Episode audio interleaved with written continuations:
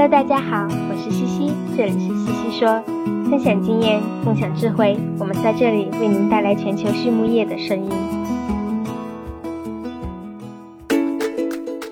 感谢西西说的合作伙伴们：英赛特解决肠道问题，美国达农威公司值得信赖的营养与健康专家，优宝生物、三和药业让健康养殖更简单。隆昌动宝十七年专注研制天然提取添加剂，引领畜牧业节能优产。大地汉克三十年专注为动物提供美味与健康。里兰动宝让食品和伴侣动物不断丰富我们的生活。康德全包膜凝聚未来，凝聚更多力量，释放更多能量。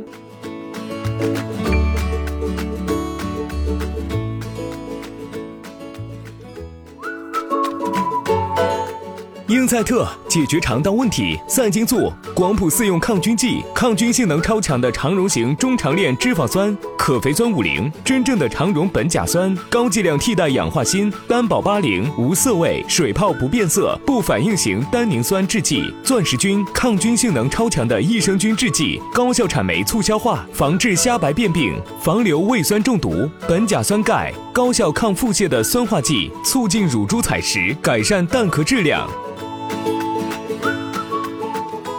Hello, everyone. I'm your host for today's podcast. I'm Laura Greiner. And with me today, I have Dr. Bob Thaler, who is a distinguished professor from South Dakota State University.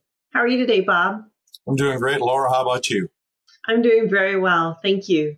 Well, Bob, we're really glad to have you on today, and I'm excited to talk to you about uh, the topic at hand. But before we really get started, I'd like for you to take a moment or two and just give our audience a little bit of a background about who you are and how you made it to South Dakota State.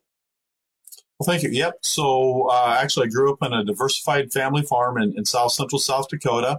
Uh, went to South Dakota State University, uh, graduated with my bachelor's degree in 1982, uh, which was the beginning of the farm crisis, and there weren't very many jobs out there. And, and luckily, Dr. Rick Wahlstrom was teaching swine prod at the time, and uh, actually asked me if I thought about grad school. And I had no clue what grad school was, but it uh, be not having a job. So I said, sure.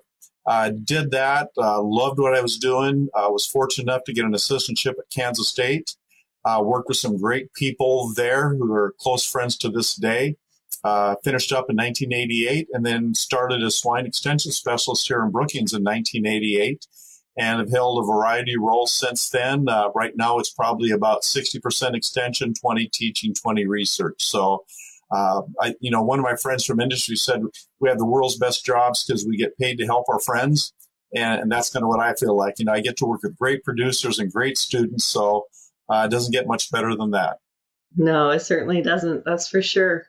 Well, Bob, you know, one of the things that that we talk about quite often is where's the role of the university heading, um, particularly as we've seen consolidation in the swine industry and we see um, companies having their own research barns and so forth. The the question still kind of hangs out there as to what is that role for the university going forward, particularly in swine production.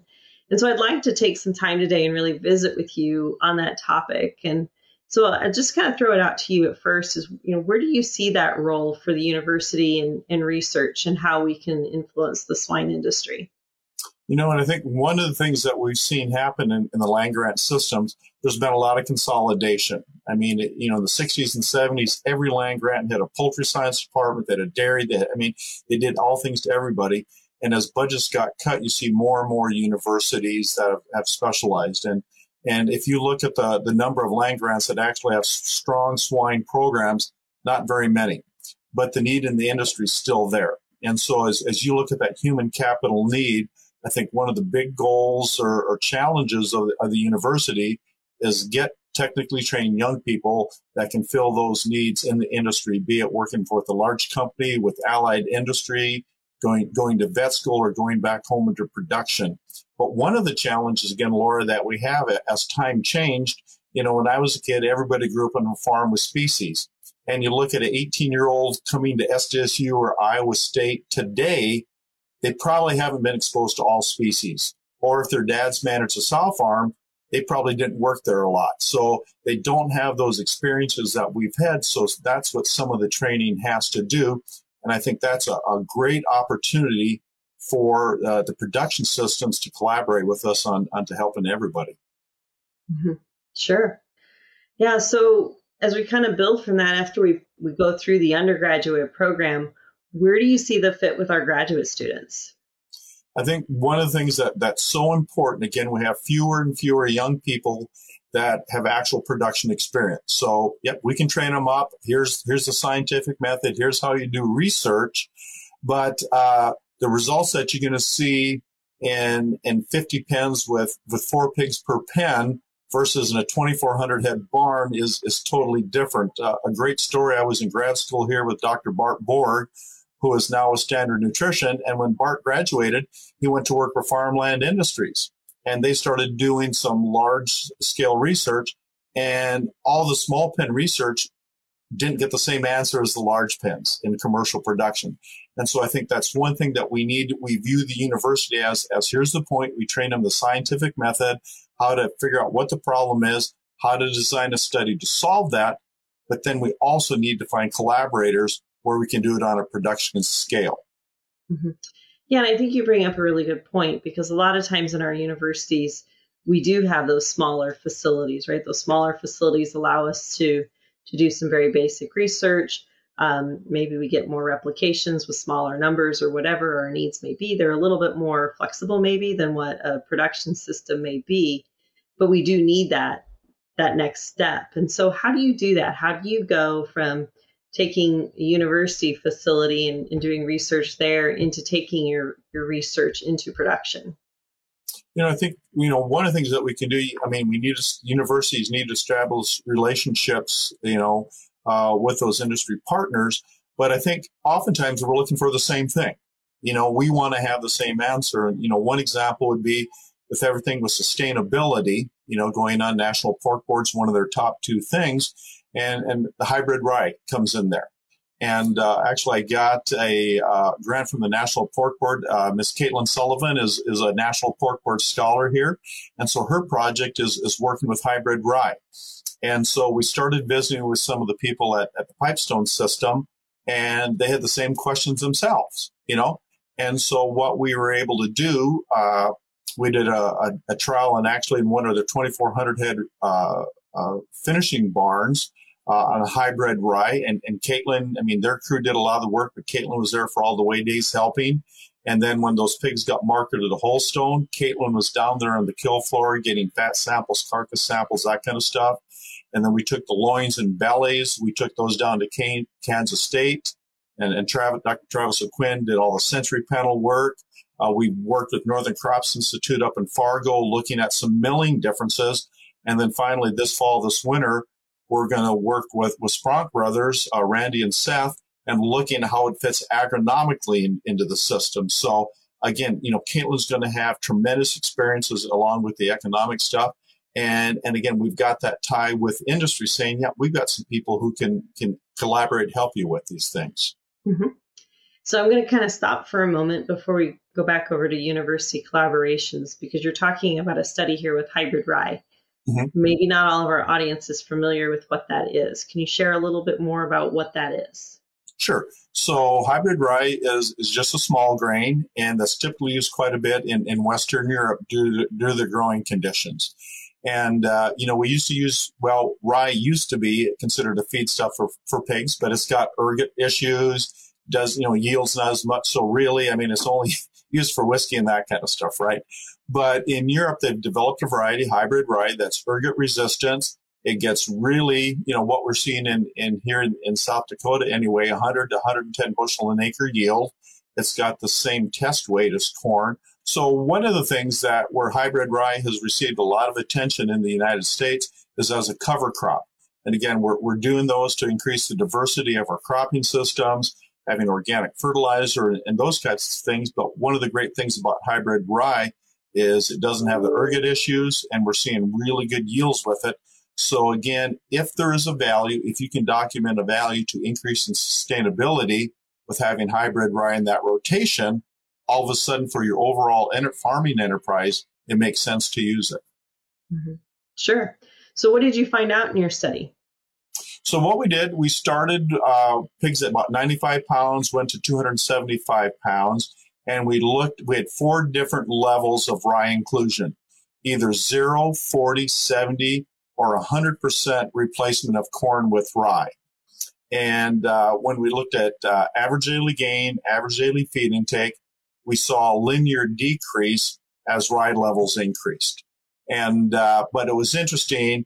I mean, it almost looked quadratic when we hit about 70% replacement rate. So it was pretty good. And after that, it, it wasn't good. Feed efficiency wasn't affected at all. So that was kind of interesting. Uh, when we looked at the carcass characteristics, uh, yield, uh, yield went down, uh, hot carcass weight went down, and also there was a decrease in, in back fat thickness. Uh, however, uh, there's also a big decrease in iodine value, which again, if there is ever a time where we start using DDGS again or something, we worry about that. That's one way to bring you know IV values down. Interesting. We also did uh, taste panel work with the bellies, both bacon, smoked bellies, and and chops. And on chops, we did see a decrease in, in juiciness and tenderness, but there were no flavor differences. But for all the things that we looked at, on on the bellies, there was no differences there. So that's that's a really good sign. And and the other thing, just you know, uh, anecdotally, I mean, the the fat is is harder, obviously, with lower iodine values and much wider. Uh, at Northern Crops Institute, we looked did some uh, we looked at going through a roller mill and hammer mill if it would have an increased uh, uh, energy requirement, a slower throughput through the mill, and actually it didn't. Because, I mean, but when you think about small grains, you would think it's going to take longer to go through a roller mill just because it crushes and not explodes like corn. And, and we didn't see that. And then actually, uh, the Chandler, Minnesota feed mill, they had a triple roll mill and they found no difference between rolling corn and rolling hybrid rye. So those were all things that, that were pretty interesting. That is interesting. So just out of curiosity, then when you when you set up your corn versus rye, you're running it over obviously a similar grinding system, but are you trying mm-hmm. to keep them at similar particle size then when you were running your test, or did you try to pellet it, or how did you ma- manipulate the diets there? Right. Nope. Uh, it was it was a meal form diet, and we tried to keep them all at the same particle size. And I think you know, uh, the corn was pretty close, uh, was slightly lower than about 600 microns, and and the hybrid rye was just a little bit, maybe 650, something like that. So they were they were really pretty close together. And again, that's just the you know when it, when I talk to our students, I mean, you know, when they do a, a feeding trial, that to them seems like it's the most important thing in the world.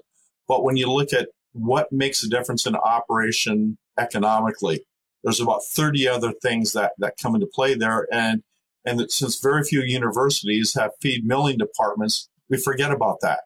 And especially, I mean, when you go internationally, when electrical costs are really high, or in the United States, when labor costs are really high, you know, things that mess up throughput of a feed mill can have a huge economic impact on, on feed cost. And so, uh, so on, you know, when we balance a diet, it may look like it's the best option, but all of a sudden, when we have to run it through the mill or do other things, it's no longer that that attractive. Absolutely, I've heard some some horror stories on buying some product that was cheap and then not being able to get it out of bins and so forth. So yeah, you're absolutely yeah. right. Uh, ingredient handling is important that sometimes nutritionists tend to forget about. Um, yeah, you remember the days of the early days of DDGS, and you saw those pictures of rail cars in, in Mexico where guys with pickaxes were trying to get the DDGS out. So Yes, exactly. Exactly. Well, you talked a little bit about energy efficiency at the mill. How did you um, account for energy on this product? So you, you said you were replacing it um, for for corn replacement, but I assume that was on a pound per pound basis, or were you trying to nope. keep them isocaloric, or how? What was your replacement? Yeah, yep. so we, we kept them isocaloric, and so we used the you know uh, you know Dr. Hans Stein had done a lot of work on metabolism trials and energy levels with hybrid rye. And so those are the values that we use to keep them isocaloric. Okay, perfect. So I think that would kind of help some of our nutritionists who may be listening kind of understand a little bit more about how you set that trial up. You also talked just briefly there about some economics beyond the feed mill. So mm-hmm. what popped into my head was really so you have this relationship with Pipestone. You're in their commercial barns or you're in the research barns that mm-hmm. that you share with with Pipestone.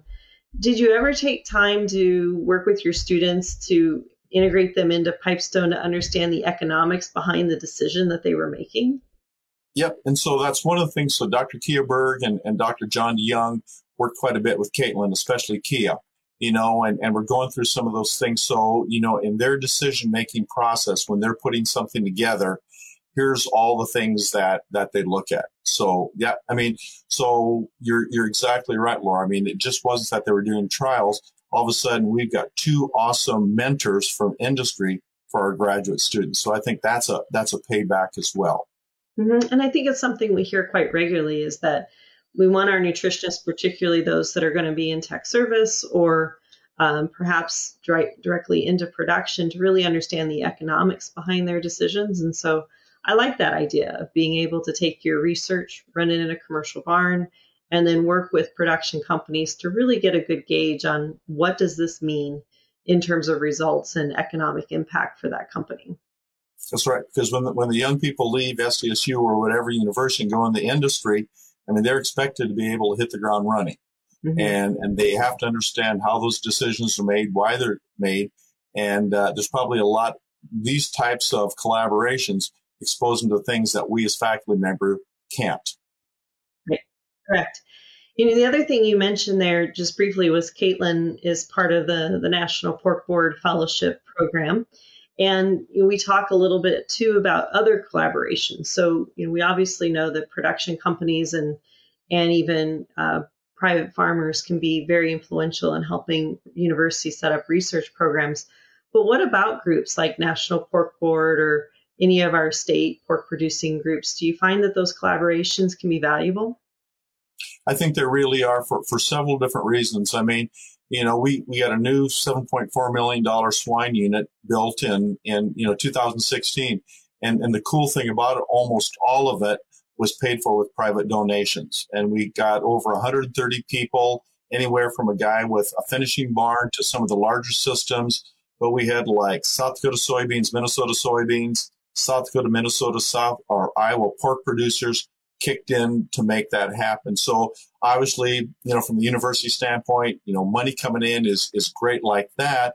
But we did another trial, and actually, thanks to uh, Dave Preisler, who's was the former uh, exec of, of, Minnesota Pork, came up to us one time and said, "Hey, have you ever thought about doing an above ground burial?" Because this was in 2018, 19 when African swine fever was running rampant, and it's like, okay, how do we handle mass mortalities?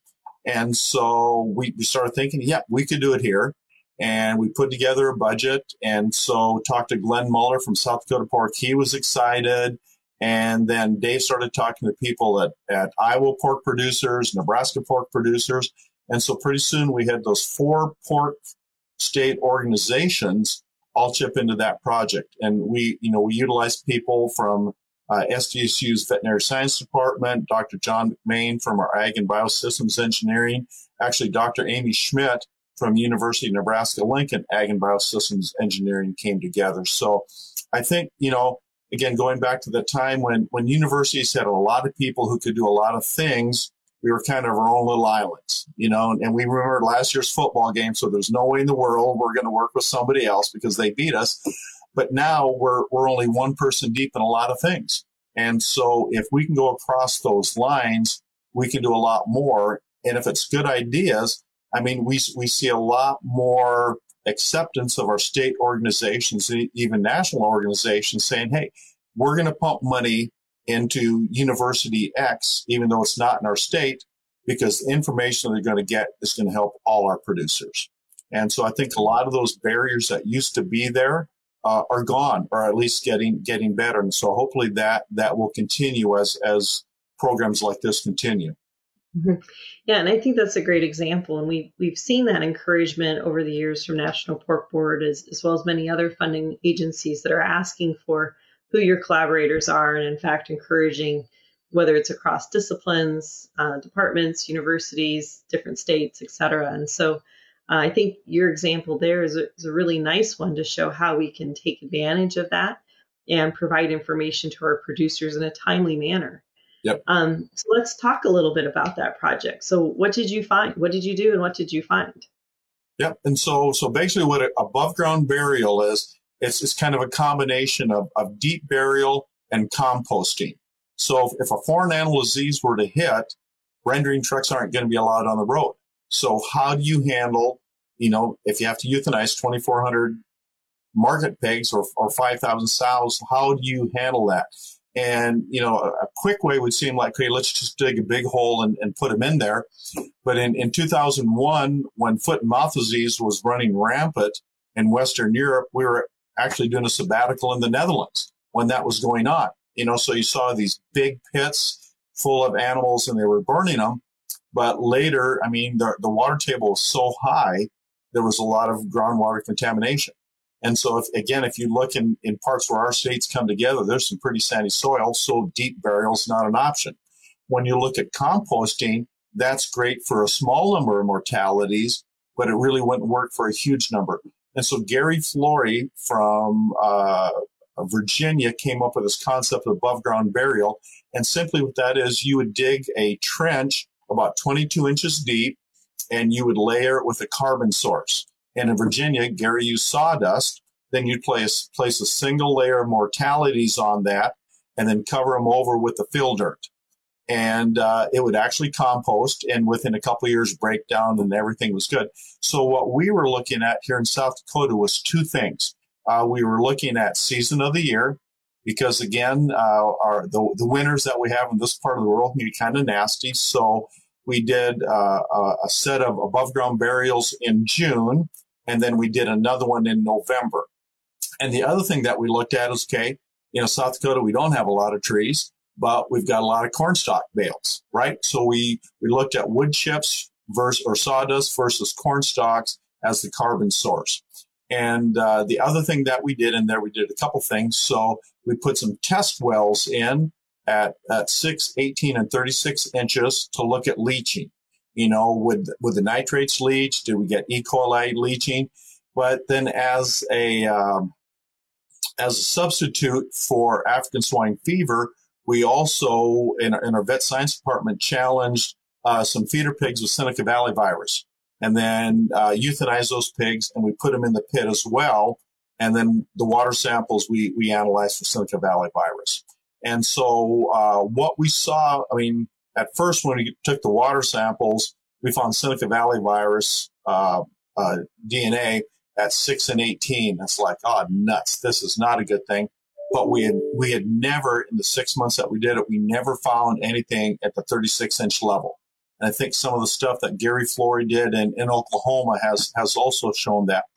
And then we also dug up the mortalities and, uh, or the feeder pigs and took uh, samples out of there, and they were PCR positive. But you know, as you know, all PCR tells you that the genetic material or parts of the genetic material are there. That we don't know if it's live or dead or anyway. And then so we did. We took those samples of water and tissue and some of the carbon sources that were PCR positive for Seneca Valley virus and did a bioassay. And so we we challenged uh, I think 24 naive nursery pigs with, with that positive material and nothing broke. So that tells us that, that, so that made us feel good because the worst thing you'd want to do is bury them and then have live virus get in the aquifer. And then anybody pulling water off from a well from that aquifer just got contaminated. So that was good news. Uh, it was, it was a, a, a great year and a terrible year to do that trial because we had record rainfall in Brookings in June. And uh, yeah, we had water standing in those pits, and it's like, oh crap, this is terrible. And so we we did not get as as much of a temperature rise as we'd hoped. Okay, so that part was bad, but uh, we did get high enough to, and I forget exactly what temperature, Laura, but we did see some inactivation of the virus. But if you were concerned about leaching, you know, this was a great year to look at it. Uh, in in the wintertime, uh, it was just as effective. And actually, what we saw, if, if you look from a heating standpoint, corn stalks work better. If you look at reduction of E. coli and, and nitrates, the, the sawdust worked better. That's interesting. But it, it, you know, it's hopefully one of those trials you, you pray that you'll never ever have to use. Absolutely, but it's very valuable information, and I know it's it's such a concern for our industry is carbon sourcing, Yep. particularly in these these times when we might need it. And so Right. that's very useful information. And again, I think that's a great example of how you were able to take different collaborators across different states and pull it together to answer questions that are valuable for our producers. Right. Um, and, you know, then the other thing that, you know, the next step that went beyond that, then, you know, the Minnesota uh, Department of Ag, along with the state vet, and I think with Pipestone and Christensen's and working at the experiment farm at Lamberton, I mean, they took that the next step farther. You know, they did the grinding and, and, and mixing and, and, and corn stalks and all those kinds of things. So, again, I think that's just another great example that we see today of different entities coming together to be able to, to work together and solve those problems. Absolutely. Absolutely. I think those are some great examples. Before I jump over to our, our key questions, I wanted to ask you one more thing, Bob, because I know you're really passionate about uh, professional development and getting our graduate students developed so that they can be um, valuable to our industry. But how do we even get those students? How do we get them from undergraduate to graduate? Uh, do you have any suggestions, advice, or or thoughts on how we can get more of our students into um, graduate work? Yes, I do. You know, and again, you know, because you, you get in most cases you get an 18 year old young person coming off the farm and they're they love animal science, right? And they say, okay, I've got I've got three tracks that I can do. I'm going to get my degree, go back home, take over the family farm. You know, I'm going to get into vet school, go back home or whatever and practice, or you know, I'll go into allied industry. But it never clicks in their mind about graduate school. You know, and uh, and again. Uh, you know, you hear the story that the average debt from a young person graduating from a college veterinary medicine is about three hundred thousand dollars. You know, and which which is is a pretty. But again, if that's your passion, great, go for it. But if you can get a PhD, you know, and get paid going to school for that, like I tell our students, you know, if you're a tech service nutritionist and somebody calls you up and says, "Hey, my sows aren't eating," you're going to go out to the farm and you know you're going to take a look at the feed you're going to take a look at the environment you do the health status you look at body condition you know water flow and all those kinds of things. They call the veterinarian out there. They're going to you know they'll do a little more on the health side but they're going to look at the exact same things too. So getting them to understand that you know if you're a tech service you know phd person or even a master's with a lot of our companies you're going to do a lot of pig contact producer contact that you love so the what what what we've done, and I know a lot of other universities have done a, a good job or starting to, is looking at undergraduate research. And so in that freshman year or sophomore year, if you see this these young people who are, are really good students and have a passion for livestock, say, hey, you know, have you ever thought about research? And they'll say no. And then you get them in the barns and, you know, you can have them in the barns feeding, bleeding, doing those kinds of things in the lab. And I think once they understand what they can do, that really gets them excited. And so, uh, you know, again, that's another thing that the National Pork Board does. They have the SREE undergraduate grants to do research. And they give a, I think this year they're giving out six grants to universities to get undergraduates involved in research. And then they can present their, their papers at Midwest Animal Science meetings you know, you get to scenic Omaha for the meetings and you see all the other cool papers that are going on. It's like, wow, you know, I didn't realize that I could do that with an animal science graduate degree. So I think that the days are done where students are coming to us to look to go to grad school. So we've got to go back and, and mine, identify those great young people and, and give them the option say, hey, here's a great career track for you. Uh, and we're going to need them you know, when, when Gary Allee was still alive, actually, when I was at Kansas State, so when I left like 1988, he went through and looked at all the, the, the just the PhDs at universities that were retiring. And there are not enough people in the pipeline. And actually, that's gotten worse, you know, because, you know, in a few years, I mean, Lee Johnson and myself, and, you know, Mike, there's a whole series, Jerry, we're going to retire. Who's going to replace us? And so we've got to have good young people with, with practical swine production experience who are also great researchers, great extension people to, to step up and, and fill that void. Mm-hmm. Absolutely. Well, I think those are, are great comments and thoughts for our individuals that are listening. And certainly, I enjoyed your conversation around how the universities can collaborate with uh, industry partners to help solve those problems for our producers and, and address current issues. 美国达诺威公司是全球酵母培养物生产经营领域的领导者。超过七十年来，达诺威产品的有效性和一致性已经反复得到市场和生产实践的验证。达诺威酵母培养物通过抵御应激的袭扰，改善和维护免疫健康和消化健康，来提高动物的生长和生产性能，以及确保畜产品的食品安全。达诺威始终致力于追求技术的创新和更好的质量，为养殖场和饲料厂等类型的。客户提供经济有效且可持续发展的解决方案。Um, as our time is kind of wrapping up, Bob, I want to jump over to those three infamous questions that we always ask our guest speaker. The the first one here is really around, you know, what's your favorite swine resource? You know, actually, uh, the one I like it's it's a little bit older. You know, for, on the nutrition side, I, I really like the National Swine Nutrition Guide. You know, it was put together in 2010. It's old, uh, but it's got a, you know, it's, it's really production practical based, you know, and so that's pretty good. But then the other, you know, and again, this is for the young people out there. Actually, my best resource is, is my colleagues out in industry and at other universities. You know, like, I mean, if I have a water question, Mike Brumm, John Patience are the first two people I'm going to call, right? I mean, that's, that's the beauty of the internet too. I mean, you say, okay, Mike, John, I got a water issue. What I deal with, or here's another topic that I that I know somebody's really good in.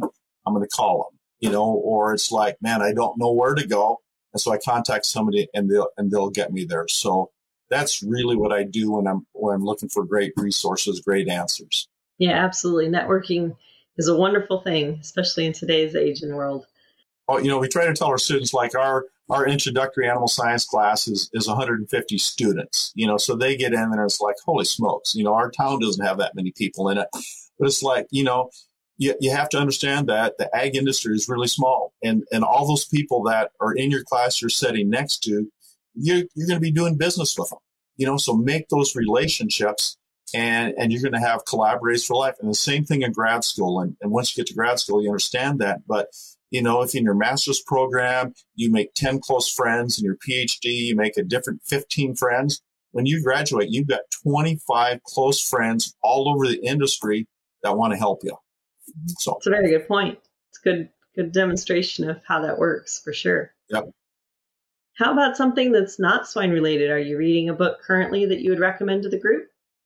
Yeah, uh, a, a, really interesting book. Uh, the name of it is In Search of God in Guinness and and what it's about it's about the uh, the Guinness Brewing family, and it, it's it's a really cool story because Arthur Guinness is the guy who started it, and he was born in 1724. But what makes it so interesting at that time, beer was viewed as a health product.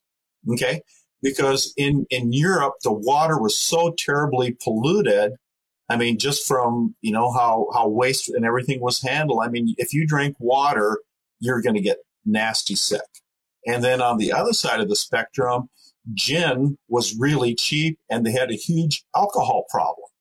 And so, uh, and actually a lot of the churches and stuff brewed beer. Uh, that's where a lot of the German, great German beer came from. And I like great beer. But, uh, but anyway, and so they started selling, uh, uh, beer and uh, again, it, it, was purified, it was fermented, so it was healthy. It had B vitamins, you know, those that infamous unidentified growth factor, and it was great. And so, what's really cool is how that grew. But there's so many other cool things in, in that story because if you look at the Guinness family, uh, uh, Arthur Guinness was in, impacted by John Wesley, and uh, he had a huge social conscience. And what's cool, so if you look at the Guinness factories, they were the first ones to provide free health care. And this was in the 1800s, free health care to their employees. They provided, uh, they helped them buy homes, decent homes. They would have people, doctors come into homes and make sure, sure children were taken care of. They had free education for the children of the employees and retirement plans. So, I mean, again, that was in the 1800s. They were so, you know, thinking about that and uh, you know they they're really active on on the mission side, the church side, and those kinds of things. But but huge philanthropists, and so uh, again, that really makes you think. I mean, we've been we've all been blessed in a lot of ways, and and so we need to look at how to give back. But I mean, they were so far ahead of, of everybody else. And now I think, you know, at one time Guinness was the most consumed beer in the world in 150 companies, but it's it's really a great read because it, it talks about the business side and how it how it handled different challenges and that stuff, but then all the good stuff that that they did with the wealth that they accumulated. Mm-hmm. That sounds really interesting. I enjoy nonfiction books, and so that might be one that, I might have to go pick up at the library. That sounds good. Yep. Then you know, get a pint of pint of Guinness, and then as you're reading it, you know, just kind of it'll it'll make a great. You know, when in the winter when there's a blizzard going on, you can hear it howling. Have the fireplace on, a pint of stout there, and away you go. that'll that'll be a plan. I'll have to work on that for this winter. There you go. Well, Bob, the last question we like to ask really comes down to uh, if you can think of somebody that you define as successful in your life, what would be a characteristic that they possess that you think's allowed them to be successful? You know, uh, you know, I think of somebody that that wants to give back. You know, because I mean, again, I mean, we're where we are because God put us here and, and we're blessed with the things that we're blessed with. It's not because anything that we did, you know. And so all the things that we have, I mean, our education and, and, and those things, we need to look at helping other people, you know. And I think, you know, uh, when Dr. Gordon Spronk retired, he had a, had a great letter. And, you know, I'll never forget it because he talked about, you know, he was fortunate enough to drink from wells that other people had dug you know? And so our responsibility is is to dig new wells that the young people coming up and other people can do. So you know i think what makes somebody really successful is is not the awards it's not the it's not the bmws it's not those things. It's it's how you change people's lives. And and anybody can do that you know? Uh somebody struggling take five minutes to say hi to them or, or visit them and you know in my mind just listening to people is is a huge gift that that doesn't happen very often. So, you know, to, to in my mind, that that's what makes a successful person. Mm-hmm. Oh, that's an excellent one. I really like that one for sure. Well, Bob, I do see that our time is up, and I, I do want to be mindful of that. So, I again thank you for your time today. It's been a great conversation, and I've thoroughly enjoyed it. And again, for our audience, um, this is Dr. Bob Thaler from South Dakota State University. Thank you so much, Bob. Well, thank you, Laura. Appreciate it.